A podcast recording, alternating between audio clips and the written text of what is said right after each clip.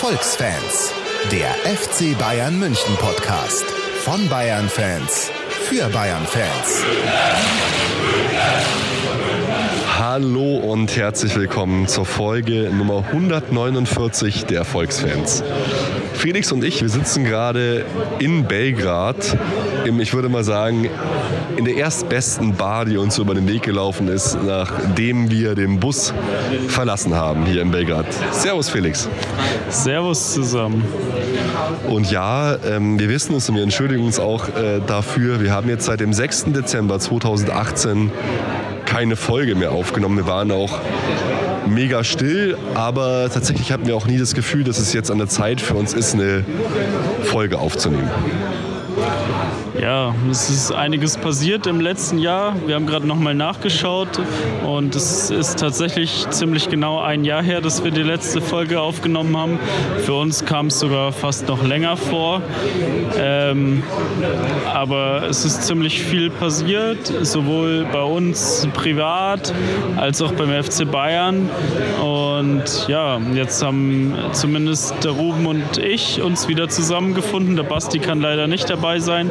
Äh, für dieses Spiel hier in Belgrad und da haben wir uns gedacht, dass wir mal wieder, dass es mal wieder an der Zeit wäre, was aufzunehmen. Also zumindest ein kleines Lebenszeichen müssen wir senden, weil ihr schreibt uns ja auch ganz oft ähm, per Twitter an, per Facebook an, per E-Mail an. Menschen glauben, dass unsere E-Mail-Adresse die E-Mail-Adresse von Uli Hoeneß ist. Das kann ich jetzt auch äh, gleich mal hier auflösen. Nein, ähm, unser Kontaktformular ist nicht die E-Mail-Adresse von Uli Hoeneß, aber wir wissen auch, wie das jetzt entstanden ist. Und zwar, wenn man Uli Hoeneß E-Mail eingibt, sind wir auf Platz 3, 4 oder 5. Und deswegen schreiben uns ganz viele Menschen, die glauben, wir sind Uli Hoeneß. Und es ist auch wirklich krass. Ich meine, man kann über Uli sagen, was er will, aber für viele Menschen ist er einfach wie ein Pfarrer, wie ein Mafia-Pate, weil uns erreichen halt Mails wie, äh, ich lege im Sterben, aber mein Enkel ist ein total guter Fußballspieler. Uli, leg doch bitte mal ein gutes Wort für ihn ein. Oder, hey Uli, ich wollte jetzt wirklich mal meine Meinung schreiben. Der Kovac, der ist nichts für Bayern. Schmeißt den bitte raus. Herzliche Grüße, ihr Franz Eberhofer aus Hintertupfeln. Und das ist auch mal total süß. Und ich schreibe dann auch mal zurück, nee, sorry, ich kann Ihre E-Mail nicht weiterleiten, deine E-Mail weiterleiten an den Uli persönlich, aber es zeigt mir dann doch immer wieder, was der Uli einfach für eine Wirkung hat nach außen und was er für die Menschen bedeutet. Der Felix hat es gerade vorhin schon gesagt, es ist viel beim FC Bayern passiert und es ist viel bei uns privat passiert. Bei mir war es so, ich war einfach beruflich extrem eingebunden, weil ich eine eigene Firma gegründet habe, mich selbstständig gemacht habe. Felix hatte einige ähm, private, äh, schöne Erfolge, äh, schöne äh, Sachen und auch tatsächlich wohnen wir alle nicht mehr so nah zusammen und deswegen ist es halt einfach für uns schwer aufzunehmen. Das ist eigentlich so die, die ganze Geschichte und was uns auch umtrieben hat, ist einfach, dass wir gemerkt haben, jahrelang waren wir so diese, die Leute, die immer alles hochgejubelt haben. Ja, Guardiola, FC Bayern, wunderbar, super, super, super. Aber die letzten Jahre war es halt auch so, dass wir so uns selber gefühlt haben, als wären wir ständig nur am Nörgeln. Mit Kovac läuft es nicht, mit Brazzo läuft es nicht, mit Uli Hoeneß läuft es nicht. Und wir wollten uns halt auch einfach nicht ständig wiederholen, einfach als Podcast, weil was uns auszeichnet. Wir haben ja auch einige Nachrichten zumindest ja. bekommen, äh, dass man sich unser Genörgel nicht mehr anhören kann. Und uns ging es ja auch ähnlich. Wir wollten ja auch nicht uns jede Woche oder jeden Monat wieder hinsetzen und einfach nur äh, darüber referieren, wie scheiße alles ist, was uns alles nicht passt. Das hat uns ja auch selbst ein bisschen runtergezogen. Ähm, aber es gab durchaus auch einige äh, Fans oder Leute, die uns geschrieben haben, die es äh, vielleicht sogar noch mehr gestört hat als uns. Ich meine, das passt ja eigentlich auch zu den Erfolgsfans, gell? aber ähm, ja, und mit diesem ständigen Genörgel wollten wir euch auch nicht belangen, weil es war ja auch immer so ein bisschen äh, Marketing, sprech jetzt unser USP, dass wir sagen, wir gehen nicht objektiv journalistisch an die Sache FC Bayern ran, sondern wir berichten einfach ganz persönlich aus unserer Warte, was den FC Bayern betrifft, rund um den Fußball. Und da muss ich auch sagen, da hat sich bei mir halt auch einiges getan, weil ich habe es oh, ist auch wieder schwierig, das zu sagen, so alles, aber ich habe es auch ein bisschen erfolgreich geschafft, so ähm, dem Zwang, der mit dem äh, krassen Fußballfan ja sein auch einhergeht, ein bisschen zu entkommen. Also ich gebe mal ein Beispiel. Ich hätte es vor zwei Jahren nicht geschafft, ein Bayern-Spiel nicht zu schauen. Und zwar komplett. Und in diesem Jahr ist mir zum ersten Mal gelungen, dass ich wusste, okay, Bayern spielt jetzt gegen Darmstadt, Hoffenheim, egal was. Und ich habe es nicht geschaut und ich, es ist okay für mich. Und das war tatsächlich auch ein gutes Gefühl oder ein anderes Gefühl für mich. Ja, es, es ging mir ja ähnlich. Es war mir jetzt äh, gerade Ende letzter Saison nach dem Liverpool-Spiel und dann auch jetzt Anfang dieser Saison. Mai, klar sind die privaten Sachen dazugekommen, ähm, aber es war mir fast wurscht, ob Bayern gespielt hat äh, und wie sie gespielt haben. Und ähm, jetzt hat sich halt wieder schon in gewisser Weise ein bisschen geändert, weil einfach, ja gut, da vielleicht kommen wir da später erst dazu. Naja, man muss halt irgendwie gefühlt so ein bisschen Abstand gewinnen auch davon, um wieder so einen freien Blick auf diese ganze Sache zu haben, um es auch wieder mehr genießen zu können. Man hat dann halt immer auch so, ah, es ist vielleicht auch wieder viel zu viel Gelaber für euch, aber man hat halt Fußball geschaut und ich habe gedacht, okay, wie, ich muss es jetzt analysieren, ich muss es mit den Erfolgsfans drüber sprechen und, und es hat mich einfach selber zu sehr mitgerissen, zu sehr beschäftigt. Also Felix und ich, wir waren damals in Barcelona, als wir verloren haben oder im, was in Madrid, überall. Und wie uns das emotional mitgenommen hat, war einfach sehr extrem. Und ich habe es lange Zeit nicht geschafft, mich so ein bisschen davon zu distanzieren. Und das ist jetzt in letzter Zeit gelungen. Das ist vielleicht für den Podcast jetzt nicht so gut, aber für uns jetzt persönlich als Mensch vielleicht gar nicht schlecht. Und jetzt finden wir halt äh, hoffentlich den Weg wieder äh, zurück zum Fußball, zum FC Bayern, sage ich jetzt mal. Und es muss jetzt auch nichts Negatives sein. Nee, ja, ich glaube, uns ging es da einfach ähnlich. Es sind eben die äh, an, bereits angesprochenen persönlichen Sachen, aber halt auch äh, eben die Sache, dass uns einiges nicht gepasst hat, äh, als wir zum letzten Mal aufgenommen haben, Ende letzten Jahres, äh, was unter anderem die Trainerposition und auch die Managerposition angeht. Und das hat sich ja dann im Laufe des Jahres erstmal auch nicht geändert.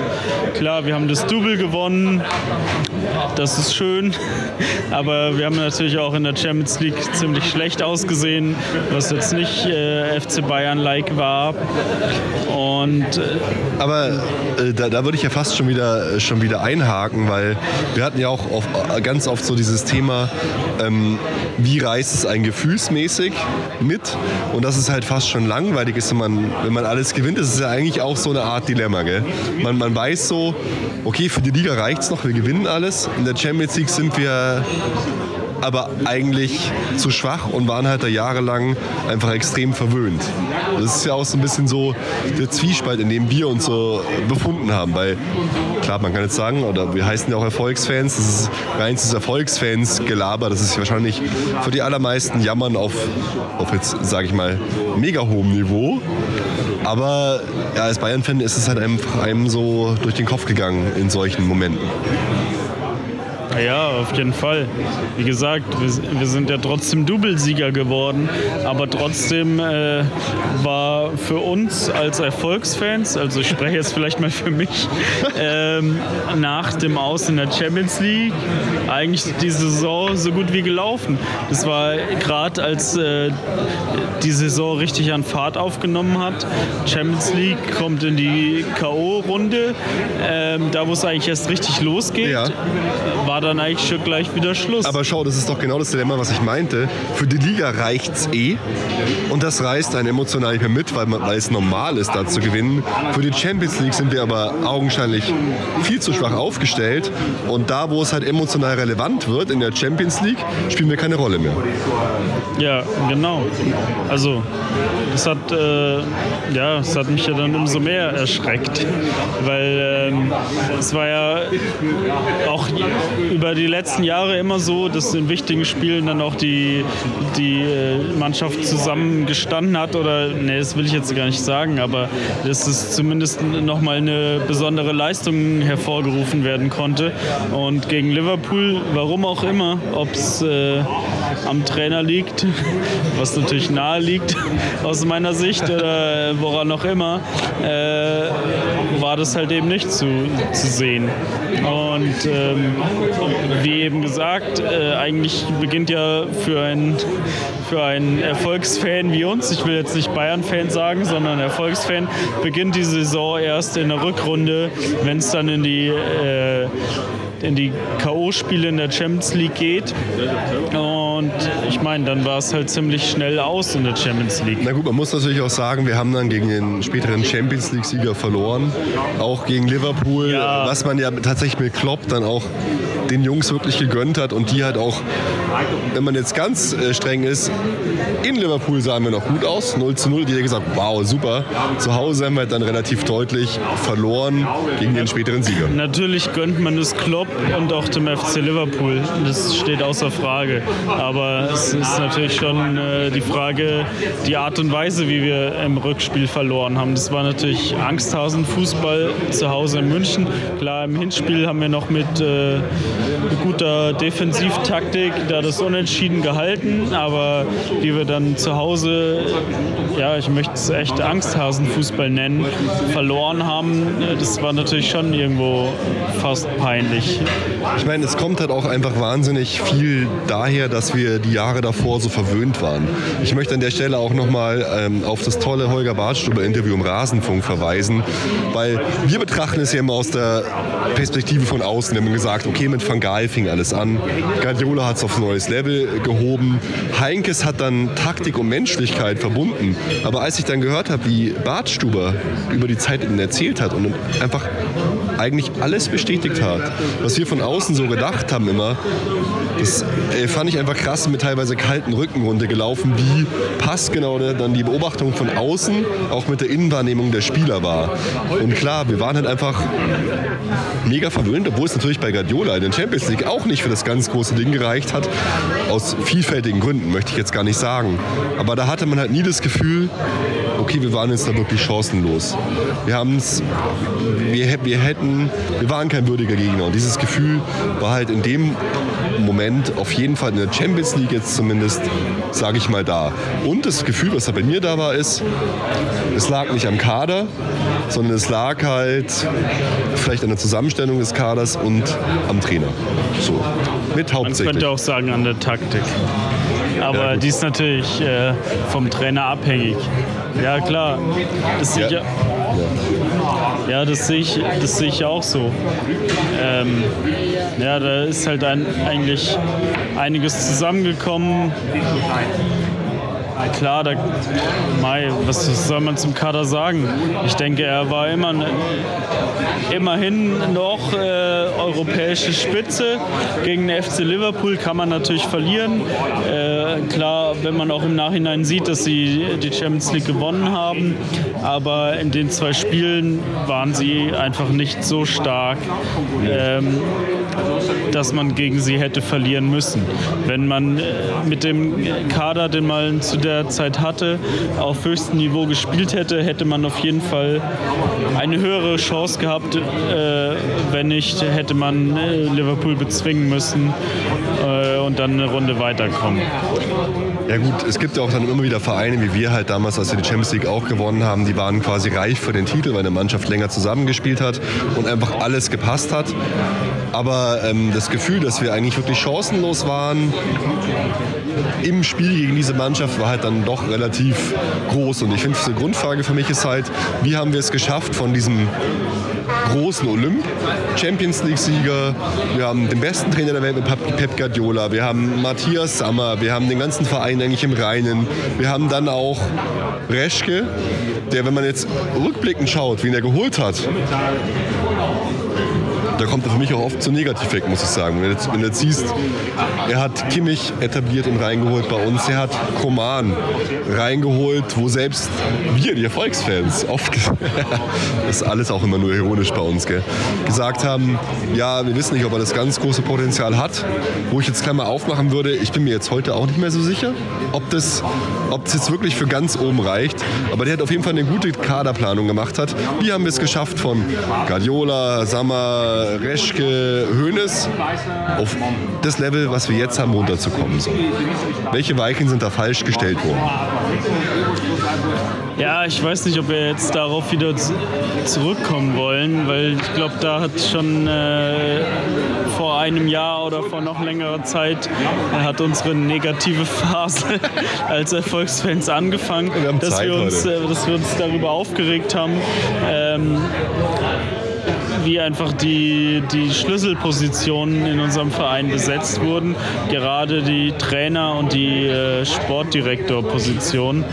Ähm, ich meine, Aber gut, es, es hat sich äh, jetzt in diesem Jahr zumindest es in der, in der Sicht verändert, dass, dass der Trainer nicht mehr Nico Kovac heißt. Ähm, Brazzo ist natürlich immer noch da. Da du, darüber es- kann man vielleicht sogar, sogar noch dann lass uns doch diskutieren. direkt da reinstechen, erstmal äh, die Trainerfrage Ja. zu behandeln. Weil ich will jetzt, ja, das, im Nachhinein lässt sich immer leicht reden, aber das war ja auch so eine Position, wo wir eigentlich von Anfang an gesagt haben, Nico Kovac, passt der da rein? Wenn man, wenn man sich halt anschaut, was er für einen Fußball hat spielen lassen und wie er dann auch irgendwie Trainer vom FC Bayern München geworden ist, Hat er Fußball spielen lassen? naja, also man hat es ja aus Mannschaftskreisen gehört und man hat es ja auch einfach selber gesehen, dass er zumindest in der Offensive für mich jetzt keinen erkennbar, erkennbaren Plan hatte. Geschweige denn irgendeinen Matchplan. Es war eigentlich immer so, man verlässt sich auf die individuelle Klasse, man flankt blind aus dem Halbfeld. Mein Gott, mit Willi Sagnol hätte es noch geklappt. Man flankt blind aus dem Halbfeld irgendwie rein und Äh, hofft das Beste. Dann frage ich mich, wofür braucht man überhaupt einen Trainer? Weil ich meine, das kann Ihnen jeder sagen. Äh, Ja. Schaut, dass ihr hinten keinen reinkriegt und nach vorne schaut äh, halt, dass ihr ein Tor schießt. Darauf hat er sich ja auch konzentriert tatsächlich. Das hat er immer gesagt. Ich meine, ähm, was man festhalten muss, ich fand ihn einen menschlich, wirklich integren Typen, der auch äh, den ganzen Druck super ausgehalten hat, der sich auch aus dem Tief rausgekämpft hat.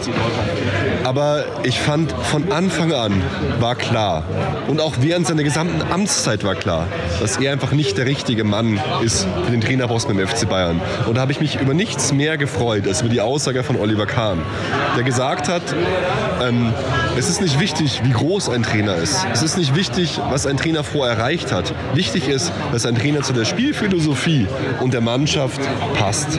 Und da hoffe ich halt, und das hat Oliver Kahn ja auch gesagt, das hat mich sehr überrascht, weil sowas habe ich bei uns noch nie gehört, dass wir einfach uns die Historie anschauen und uns anschauen, was hat Van Gaal, was haben Guardiola, was hat Heinkes uns für eine Spielphilosophie mitgegeben und die Spielphilosophie verfolgen wir jetzt bitte in Zukunft und zwar nicht nur in der ersten Mannschaft, sondern durch den gesamten Verein hinweg. Und die Spielphilosophie heißt halt dann vielleicht Ballbesitzfußball, offensiver Fußball, Pressing. Da kann man im Detail drüber streiten. Aber dass man sagt, wir gehen von dieser Spielphilosophie aus und nach dieser Spielphilosophie holen wir jetzt auch einen neuen Trainer. Und da ist es jetzt vielleicht nicht das Wichtigste, dass jetzt Pochettino gerade frei ist. Da warten wir lieber vielleicht noch länger und holen dann einen anderen Trainer wie Ten Haag. Aber wir holen einen Trainer, der zu uns passt. Und das wär, würde mich schon extrem begeistern, wenn das passieren würde.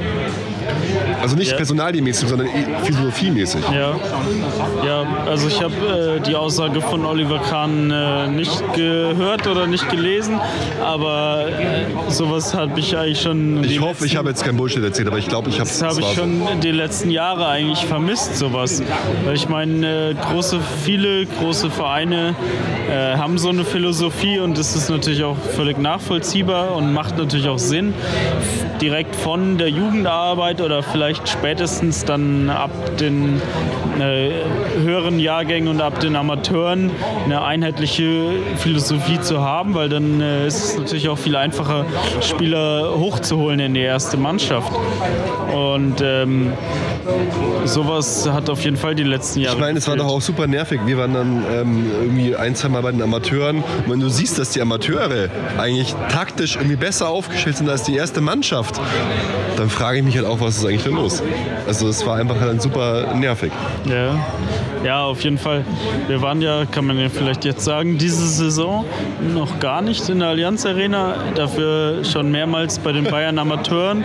Ähm, oh Gott, das ist auch ultra peinlich. Ich möchte mich hier an der, äh, an der Stelle auch nochmal entschuldigen, weil ich habe mich hinreißen lassen dazu, es kamen so zwei irgendwelche lustigen Studenten zu mir an, meinten, ey, kannst du ein Video-Interview machen? Und ich so, ja, mach mal, laber irgendeinen Scheiß da rein, habe eigentlich ehrlich relativ viel Schwachsinn erzählt und auf einmal schicken mir gefühlt äh, 30 Leute so einen Link von Magenta Derby Days, so eine Dokumentation, wo ich das Startbild bin und die ganze Zeit irgendwas über das Derby erzähle. Es gibt keinen unqualifizierteren Menschen als mich, der über das Derby erzählt. Und ich erzähle halt so. Und ich mache das vor allem halt auch äh, sehr. Ähm, ungewohnt für mich jetzt nüchtern, sachlich. Ja, es ist jetzt gar nicht so krass und so. Und, aber die haben mich so aus dem Kontext auch zusammengeschnitten. Ultra peinlich. Also sorry, schaut es euch bitte nicht an. Scheiße, ihr schaut es jetzt wahrscheinlich an, aber schaut euch nicht die Derby Days zum Magenta an. Also ich war ich, ganz geschockt. Also ich werde es mir jetzt auf jeden Fall anschauen, die, weil mir hast du es gar nicht erzählt. Dreiteilige Dokumentation bei YouTube.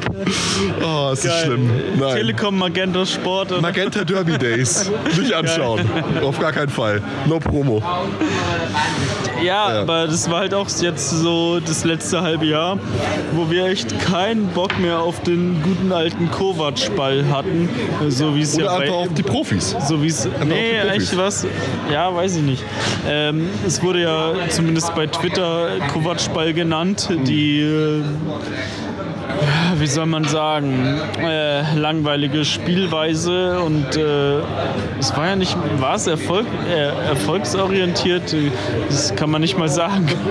Ähm, aber auf jeden Fall in dieser Zeit hatten wir auch echt nicht die Lust, äh, uns äh, die Bayern-Spiele im Stadion, geschweige denn im TV anzuschauen und waren des Öfteren mal bei, bei den Bayern-Amateuren und haben uns mal lieber den Nachwuchs angeschaut, was uns äh, schon Spaß bereitet hat. Ja, ähm, es bereitet einfach viel mehr Spaß. Allein das Stadionerlebnis bei den Bayern Amateuren ist halt einfach viel schöner als in der Allianz Arena. Es, ist, es macht einfach riesig Spaß, dorthin zu gehen, da mitzu, mitzusingen. Es ist alles offener, alles schöner. Ich muss an der Stelle mich outen und sagen, ich bin ungefähr der allerschlechteste Dinge ins Stadion reinschmuggler, den man sich überhaupt vorstellen kann. Am Montagabend sollte ich einen Tennisball mit reinschmuggeln, ähm, äh, um, als Protest gegen die Anstoßzeiten am Montag. Und ich habe es nicht geschafft und selbst der Ordner hat mich verarscht, warum ich das jetzt so schlecht gemacht Warum hast du das dabei hier? Mann, raus mit dir jetzt. Das war einfach ultra peinlich. Aber egal, aber also bei einem Amateure-Stadionbesuch kann man natürlich immer absolut empfehlen. Also super Sache meine, den Trainer, die Trainerposition haben wir uns jetzt hinter uns gelassen. Ich finde, ich muss nach wie vor sagen, integere Persönlichkeit, er hat mit, ist mit dem Druck super umgegangen, aber man wusste doch von Anfang an, da frage ich mich halt, wie die Mechanismen im Verein funktionieren, dass dieser Mann einfach nicht der Richtige für den FC Bayern ist. Da muss man sich halt auch größer, struktureller fragen, wie kam es dazu? Wenn wir jetzt von Nico Kovac zur nächsten Persönlichkeit gehen, die ja, ich weiß nicht warum, aber immer noch vehement verteidigt wird von allen Obrigkeiten, ist die nächste Position halt der Brazzo auf den man vielleicht mal zu sprechen kommen soll. Auch da muss man sagen, es wird immer gesagt, er ist der Fleißige, er macht es vielleicht auch alles ganz nett und auch in der Jahreshauptversammlung gab es ja auch die Stimmen, ja, Deutsch ist nicht seine, seine Muttersprache, man muss ihm die Rhetorik nachsehen und so. Kann man alles machen, aber ich finde halt nach wie vor nicht, dass er das Format hat, an dieser Stelle für den FC Bayern zu stehen. Und wenn man sich halt auch die Transfers vom FC Bayern anschaut, sind halt schon so bestimmte Sachen wie Hudson O'Doy, oder auch Leroy Sané, die für mich so seltsam gelaufen sind. Und das hat für mich auf jeden Fall einen direkten Zusammenhang mit Brazzo, weil es wurde halt immer jeder Transfer nach außen gehangen und der hat dann nicht stattgefunden und vor allem noch viel schlimmer, das nach außen hängen des Transfers hat oft noch zu Unstimmigkeiten mit der gegnerischen oder der anderen Mannschaft gesorgt. Beispiel Chelsea. Die haben sich megamäßig dafür, darüber aufgeregt. Für die war es ein Affront quasi, dass man so offensiv gesagt hat, ich will diesen Spieler haben. Auch mit Man City und Sané hätte das, glaube ich, nicht so laufen müssen, dass er ihn ja wirklich noch aufstellt, dass er sich dann ins Kreuzband reißt, etc. Weil Sané kommt zum FC Bayern, da bin ich relativ von überzeugt. Aber es ist jetzt so toll, dass der nach dem Kreuzbandriss zu uns kommt. Hätte man das alles so verkünden müssen? Ich glaube nicht. Ich glaube nach wie vor, dass der Brazzo mit Sicherheit nett ist. Und ich weiß nicht, warum alle so hohe Stücke auf ihn halten.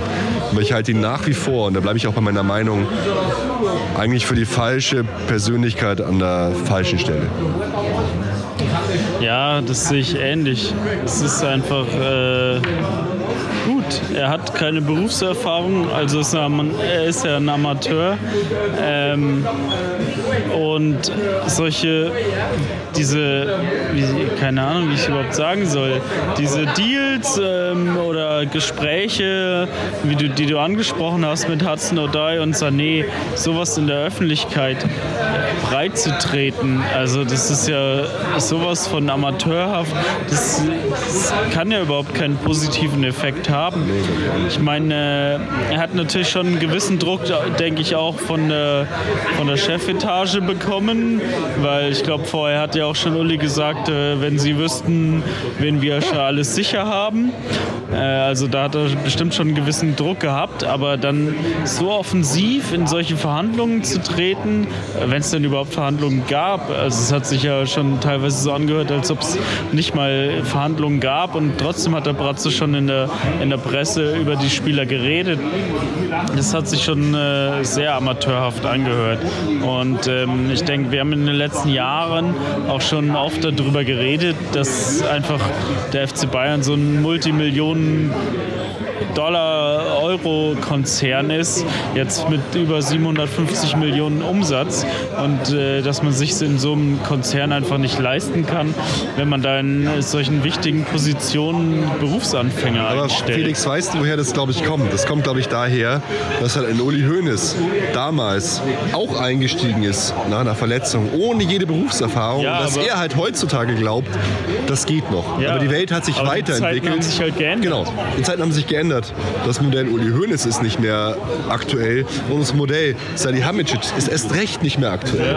Weil man muss sich einfach nur mal Früher vorstellen. hat halt einer alles gemacht, aber jetzt gibt es für, Ja. jeden, für jede äh, Abteilung oder für jede Sache gibt es einen Spezialisten. Director of whatever. Und es ist ja auch keine Schande, Spezialist irgendwo zu sein. Und ich, ich, ich glaube halt einfach, wenn du das mal übertragen würdest auf ein beliebiges anderes Wirtschaftsunternehmen, man würde dort sagen, ich stelle einen Typen ein, der beliebt ist in der Belegschaft, aber der keinerlei Erfahrung hat in der Thematik, würdest, würd- würdest du ausgelacht Du werden. weißt ja nicht mal, ob er in der ihm auch, Belegschaft kein- beliebt ist. Du, Aber er ist du- fleißig. Bei den Mitgliedern Er ist ist fleißig. er vielleicht be beliebt gewesen. Ich, ich mag es nicht zu beurteilen, aber ja, er ist fleißig, Und aber schau. halt viel mehr auch nicht. um, um jetzt da den Bogen zu spannen, wie es anders gehen kann. Ein Oliver Kahn. Da, zu ihm habe ich auch keine abschließende Meinung. Aber ein Oliver Kahn hat immerhin schon außerhalb des FC Bayern sich gewisse Lorbeeren verdient, hat sich in der Öffentlichkeit geschult mit TV-Jobs, hat versucht mit, seinem, äh, mit seiner Torwartfirma auch als Geschäftsführer und in, in dem wirtschaftlichen Bereich Fuß zu fassen. Der hat halt, der bringt Dinge mit, die vielleicht ihn für den Job qualifizieren, außer dass er eine loyale, ich will nicht sagen Marionette, aber dass er ein loyaler Mitarbeiter oder eine loyale Persönlichkeit dem FC Bayern gegenüber ist. Bringt er noch mehr mit, außer diese Sachen. Und ich, es ist halt, ich halte es halt wirklich für fatal in einer Zeit, in der halt andere Vereine schon einfach nur das Konstrukt Red Bull Salzburg und Rasenballsport Leipzig an, wie die da arbeiten. Die holen die Besten vom Besten, die machen Verträge, dass halt zum Beispiel ein äh, Holland oder wie heißt er, Haaland oder so, dass der nur zu Leipzig wechseln darf und Salzburg, die, die spielen das Spiel schon anders. Und da habe ich einfach das Gefühl, dass wir das Spiel verschlafen. Wir verschlafen, genau, wir verschlafen das Spiel. Wir spielen das Spiel sehr gut, weil wir einen wahnsinnigen Ruf haben und wahnsinnig viel Geld. Aber Doch. wenn wir, ja, wenn wir das Spiel clever spielen würden, könnten wir ganz anders mitspielen. Ja, und, und äh, in der nahen Zukunft äh, werden wir vielleicht nicht mehr mitspielen können.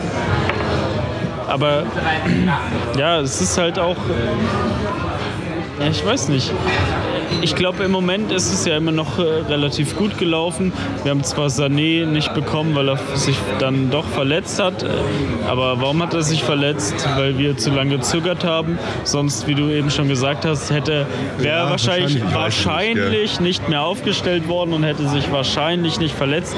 Das ist jetzt äh, natürlich äh, Gelaber, weiß man nicht, wie es genau gelaufen wäre. Ähm, Im Endeffekt muss man echt sagen, dass Brazzo dann mit äh, Coutinho und Perisic dann doch Ach, noch die Kurve einigermaßen nee, bekommen. Nee, nee, nee, Aber es da, ist halt damit auch, hörst du mir auf. Das ist halt auch nur wieder für ein Jahr und nicht auf lange Sicht. Also jetzt pass mal auf. Also wir haben James abgegeben, wir haben Coutinho geholt für eine Leihgebühr und ich glaube für eine feste Ablöse für 120 Millionen. Also wir, wir haben gesagt, wir haben einen Bedarf auf den Außenflügeln und wir haben, wen haben wir geholt? Perisic. Ja, wie alt ist Perisic? 31? 30, ja. Ist Coutinho ein Spieler für die Außenflügel? Nein. Was hat Coutinho bis jetzt gezeigt? Für mich ehrlich gesagt Nix. gar nichts. Also kein schlechter Spieler, keine Frage. Ist er besser als Müller? Nein. Ist er besser als James? Nein. Ist er 120 Millionen wert? Sollte man nächstes Jahr für 120 Millionen die Klausel ziehen?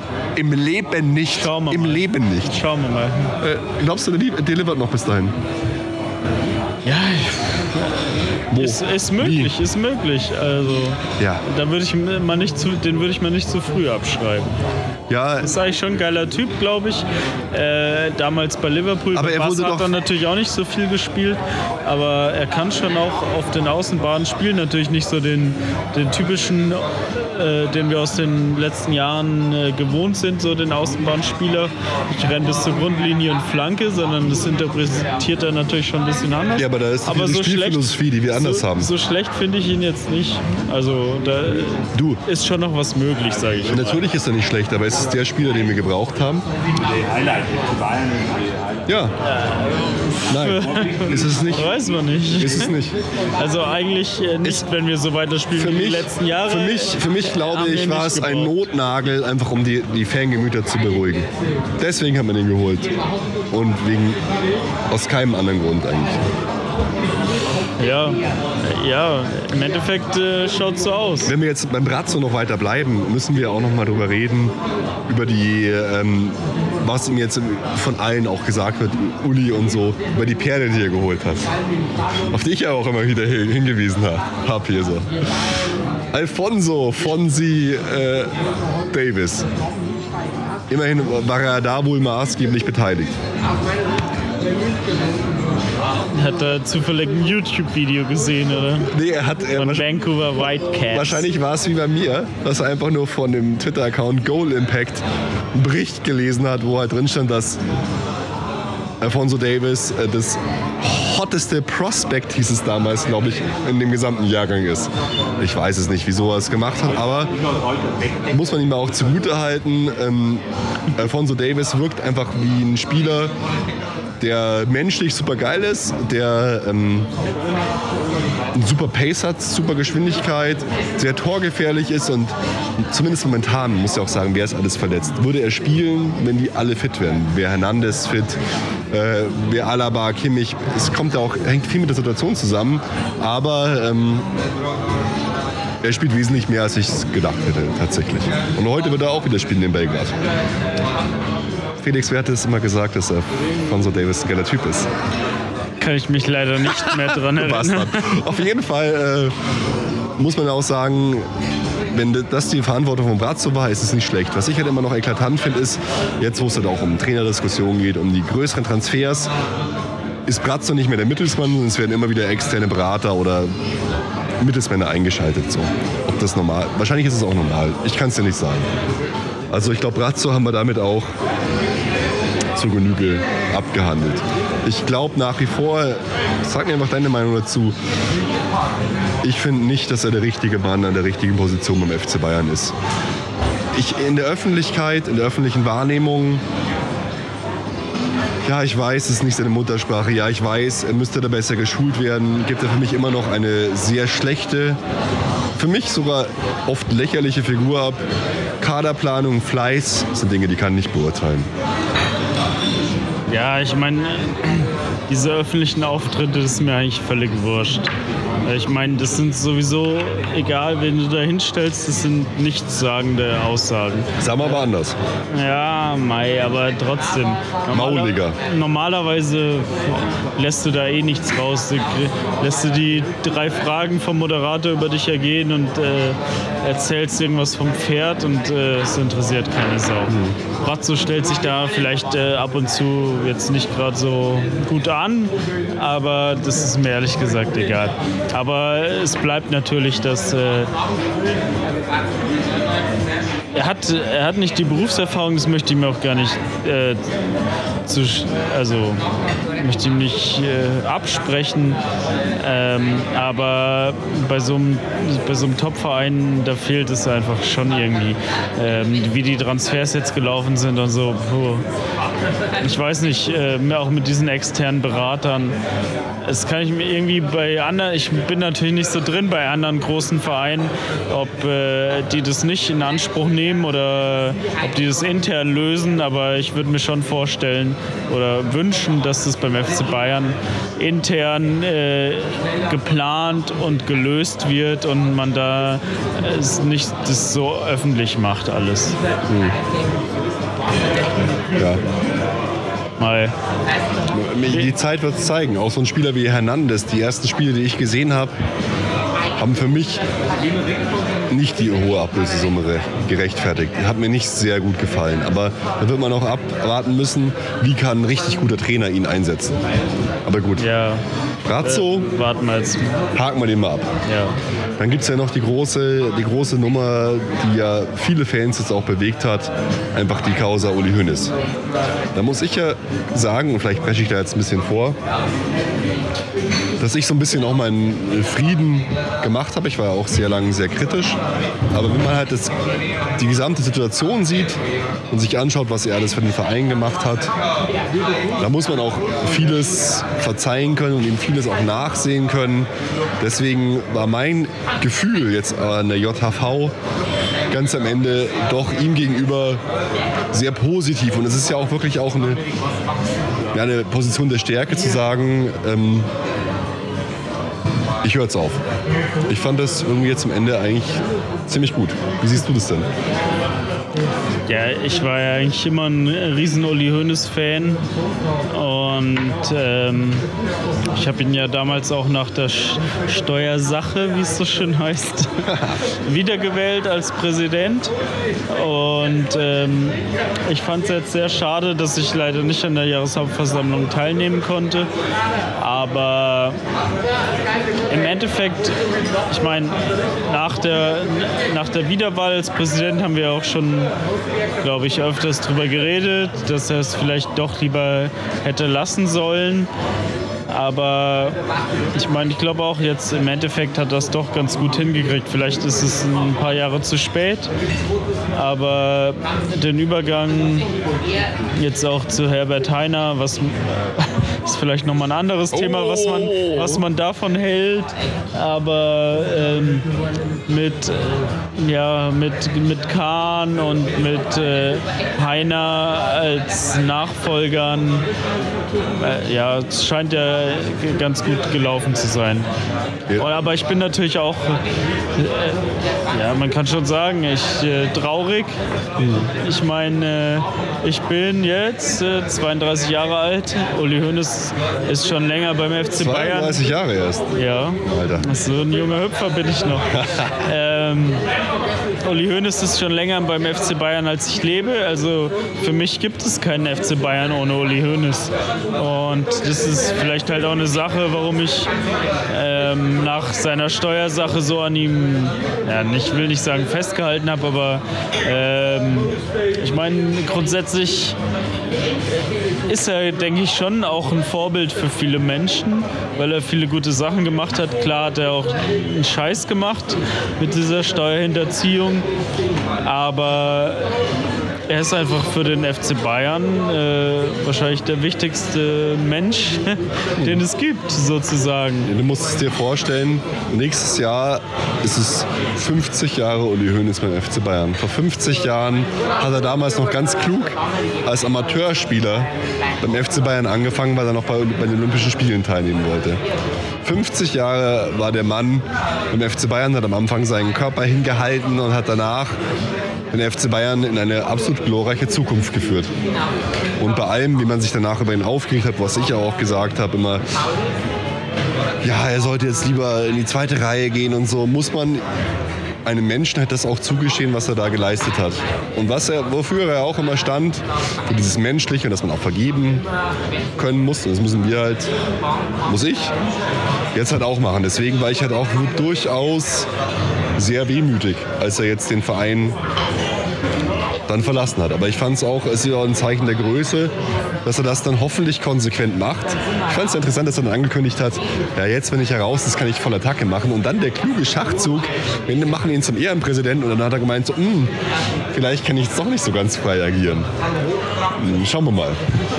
Bei Herbert Heiner hast du schon gesagt, da kann ich mir ehrlich gesagt noch keine wirkliche Meinung zu bilden. Es gibt ja wirklich viel Berichterstattung, auch bei Böhmermann zum Beispiel gibt es ja diese Eier aus Stahl-Rubrik.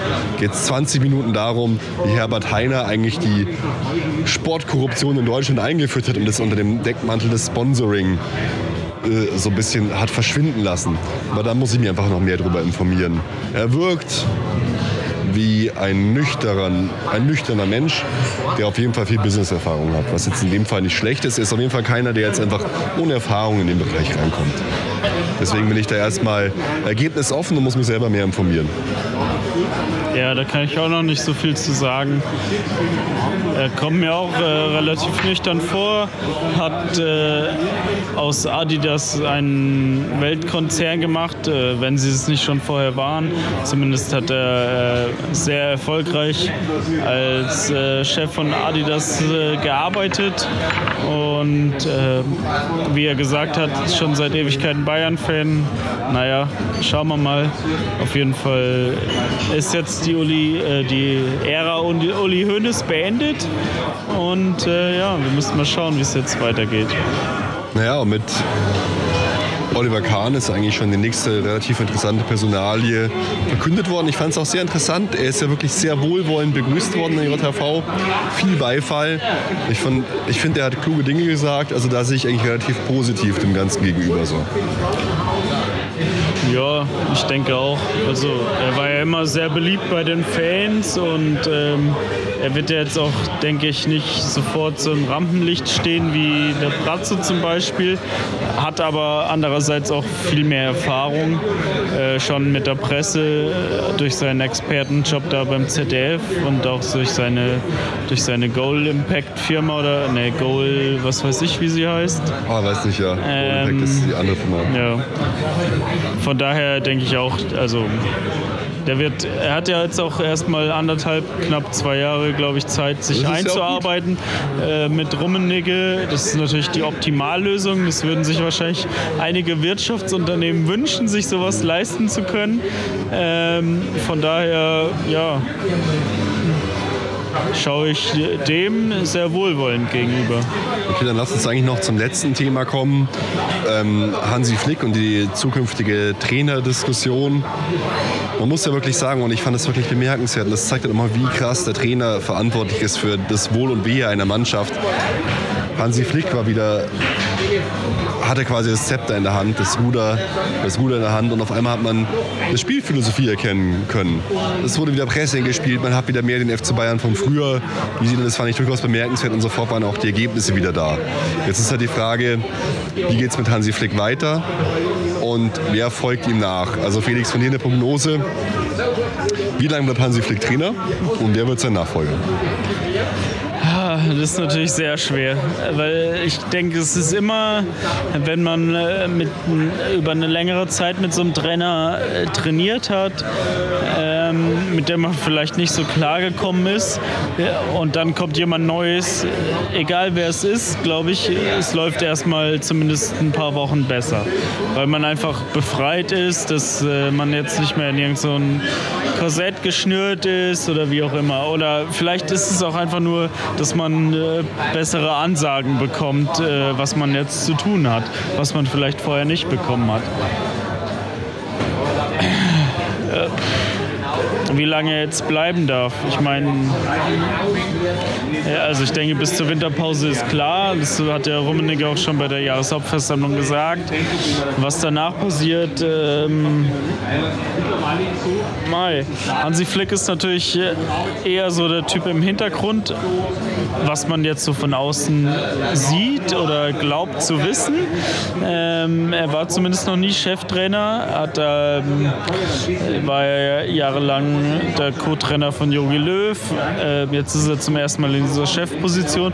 Was ich jetzt die letzten zwei Wochen erlebt habe, fand ich äh, sehr ansprechend. Äh, netter Kerl, hat äh, alle äh, Interviewtermine super gelöst, äh, hat scheinbar auch ja, den Spielern wieder den Spaß gebracht und jedem erklärt, warum er spielt oder warum er nicht spielt oder was er zu verbessern hat. Ähm, von daher wäre es ja fast schon wieder schade, wenn er im Winter abgelöst werden würde. Ähm, ich denke, als FC Bayern, wie du ja auch vorhin schon mal Oliver Kahn zitiert hast, muss man einfach einen Trainer finden und suchen, der einfach die Philosophie weiterträgt mit dem Ballbesitzfußball. Und da darf man keine kurz äh, oder keine kurzfristigen Entscheidungen treffen. Ähm, ich denke, es wird einfach die Frage sein, also ich mein, meine, mein Wunsch und von vielen Fans, was ich so gelesen habe, ist ja Erik Ten Haag.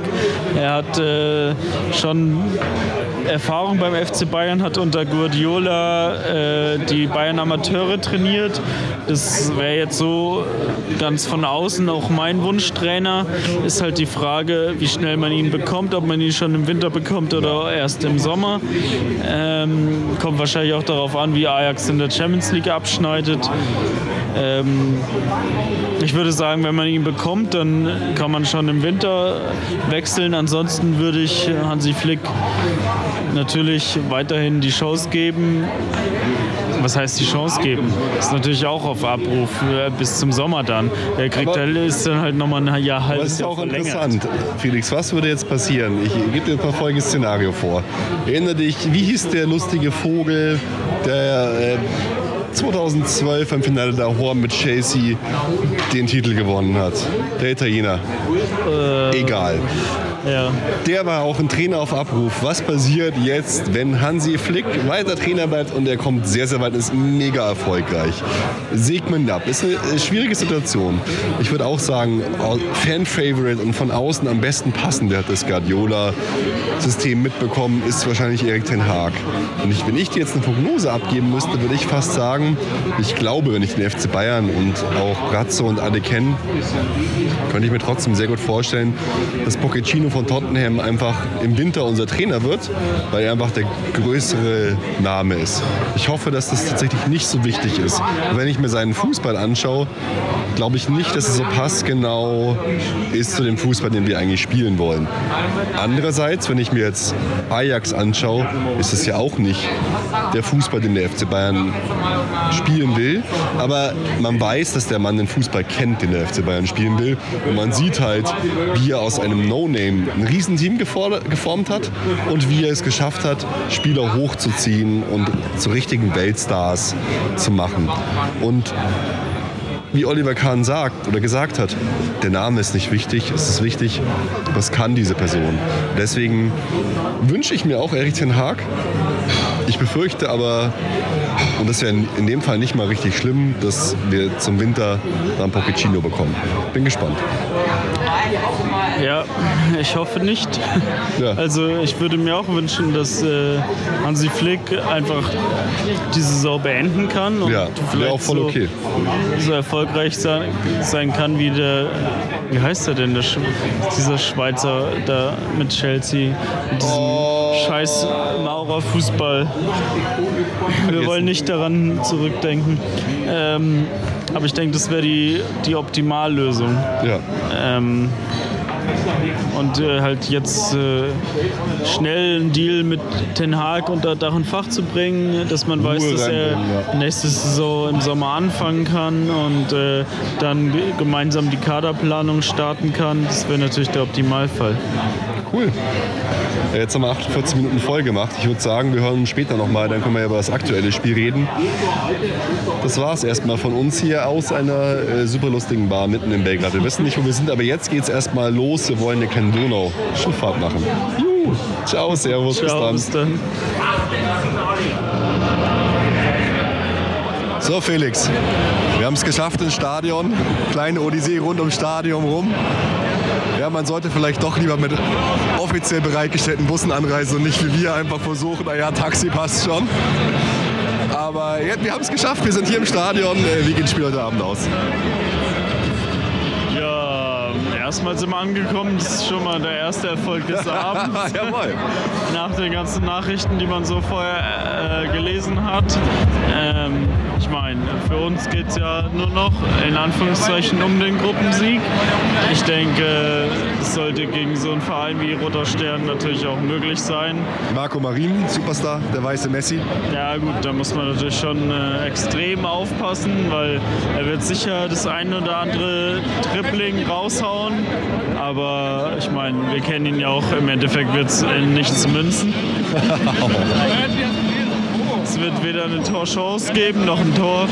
Naja. Ähm, wir haben die Aufstellung noch nicht gesehen, aber Mai, ich denke, was, was soll man machen? Wir werden hier einen easy Sieg einfahren und äh, chillig wieder nach Hause fliegen. Aber ist schon eine andere Nummer hier, wenn man, wenn man so in Deutschland scherzhaft sagt, ich habe Polizei. Hier ist eher so, ich habe Militär und Sondereinheiten. Du. Geht schon ab. Ja gut, das ist natürlich schon eine, schon eine andere Nummer hier. Ähm, wir sind ja, ich weiß nicht, ob du es im ersten Teil schon erwähnt hast, mit unserem Taxifahrer unterwegs gewesen, der großer äh, Capital Bra Fan war. Und Raf Camorra, Alter. Ah, ja, Raf Camorra, genau.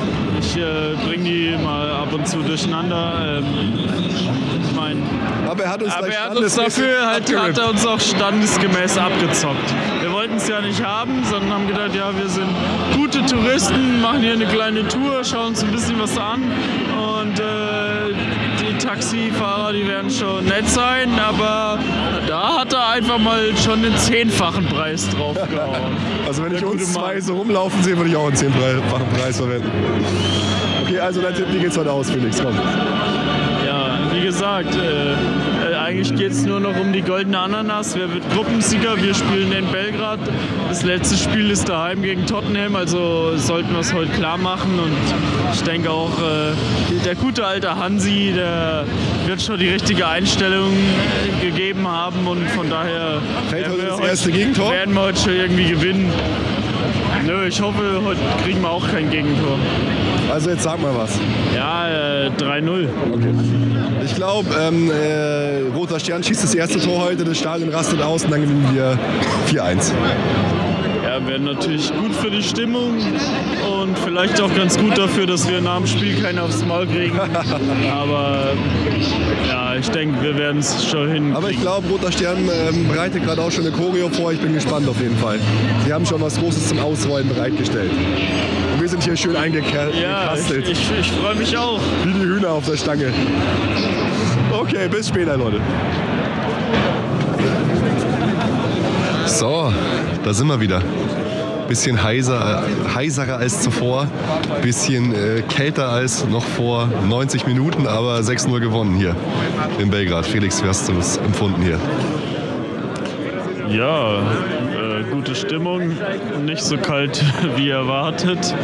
Ähm, das Spiel ja, auch einseitiger als erwartet. Ja, äh, es war ja schon eine klare Nummer, auch äh, das Ergebnis im Endeffekt.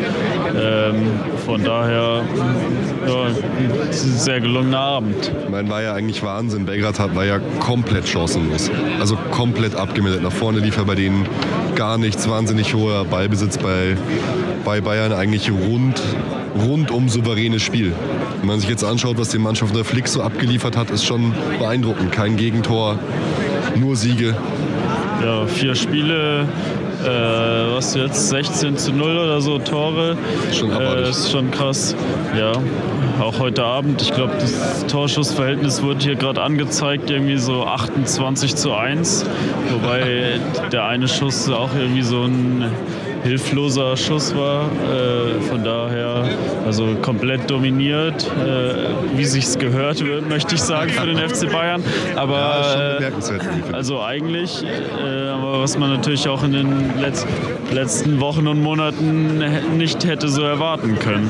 Wer ist dir so besonders aufgefallen bei Bayern jetzt heute? Mein Gott, klar.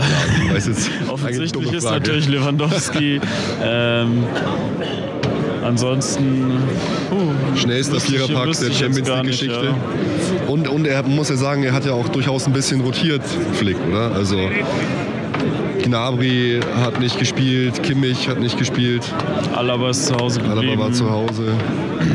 Ja, schon. Also ich hätte fast noch mit mehr Rotation gerechnet. Ähm, das vielleicht auch mal so Spieler wie äh, Lukas May oder äh, ja, Cuisance. Keine Ahnung, ist vielleicht nochmal eine ganz andere, noch eine ganz andere Geschichte. Aber dass halt auch so Nachwuchsspieler mal eine Chance kriegen, das war jetzt nicht der Fall. Äh, trotzdem äh, war natürlich schon eine gewisse Rotation da. Ähm, auch Perisic ist ja dann reingekommen. Ja. Ähm, ja. ja, was soll man sagen? Ist, äh, ja, Einfach ein tolles Spiel. Gut, gutes Spiel. Ähm, einige Spieler haben äh, Spielpraxis bekommen. Ja, so kann es weitergehen. Gutes Spiel halt gegen aber auch einen schwachen Gegner, muss man sagen. Ich habe vorher meine Statistik-App gesehen, das kann aber eigentlich gar nicht sein. Äh, Höchstgeschwindigkeit von äh, Fonzi Alfonso Davis 38 km/h. Ich glaube, das wäre irgendwie ein Weltrekord. Da muss es irgendeinen Fehler gegeben haben. Aber ich, ich, ich traue es ihm trotzdem zu, weil er ist einfach der Geist. ja, keine Ahnung. Also, ja, dass er der Geilste ist, das muss ein Fehler sein. Ja, das glaube ich jetzt auch nicht. Das kann einfach nicht sein. Ist natürlich schon geil. Ja, super witzig. Ja, und sonst mal hier äh, stimmungsmäßig war schon cool. Ich, ich meine, die, die, die, Fans hier zu Hause haben äh, gute Stimmung gemacht, obwohl die Mannschaft jetzt natürlich hoch verloren hat. Hier Bayern-Block war eigentlich auch lustig. Viel Pyro haben sie halt gezündet. Mein Gott, kann man dazu stehen, wie man will, aber ja, ja. spaßige Auswärtsfahrt. Irgendwo gehört es dazu, aber. Weil hier, hier hat es ja fast schon Tradition, gell? Ja. War den Leuten hier auch komplett wurscht. Ja, wollte ich ganz sagen. So. Also viel mehr möchte ich auch nicht dazu sagen, aber es schien eine abgesprochene Sache zu sein. Die Polizei hat überhaupt nicht eingegriffen, hat es völlig äh, über sich ergehen das lassen. War ihnen völlig wurscht. Ähm, ja. Naja. Jetzt sitzen wir hier in der Blocksperre und warten, bis es weitergeht. Aber hey, wir haben eine neue Folge gemacht, Folge 149. Eigentlich müssen wir dann in Folge 150 irgend so ein Jubiläumsding machen. Ja, total krass. Ich hätte es auch nicht mehr gewusst, aber ja, 149, 150 müssen wir dann wieder mit dem Basti aufnehmen auf jeden Jawohl. Fall. Ja, auf jeden, ja, auf jeden Fall. Äh, wir freuen uns, dass wir wieder was Kleines gemacht haben. Ich hoffe, euch gefällt es. Es ist uns bewusst, dass viele jetzt wahrscheinlich uns nicht mehr abonniert haben, viele uns wahrscheinlich jetzt nicht mehr hören werden, aber ja, wir haben es vorher ein bisschen erklärt, wir haben es einfach nicht geschafft aus vielerlei Gründen, wollten euch auch nicht immer das Gleiche erzählen und wollten euch auch nicht jedes Mal erzählen, wie recht wir denn mit allen Dingen hatten. Kleiner Spaß. Also dann äh, Folge 150 mit Basti, dann nach dem Trippelsieg mit Hansi Flick. Jawohl, haut rein, ihr Lieben. Bis bald. Bis Ciao. Dann. Gute Nacht, Servus. Alle Informationen rund um unseren Podcast findet ihr unter www.erfolgsfans.com. Erfolgsfans, der FC Bayern München Podcast. Von Bayern Fans für Bayern Fans.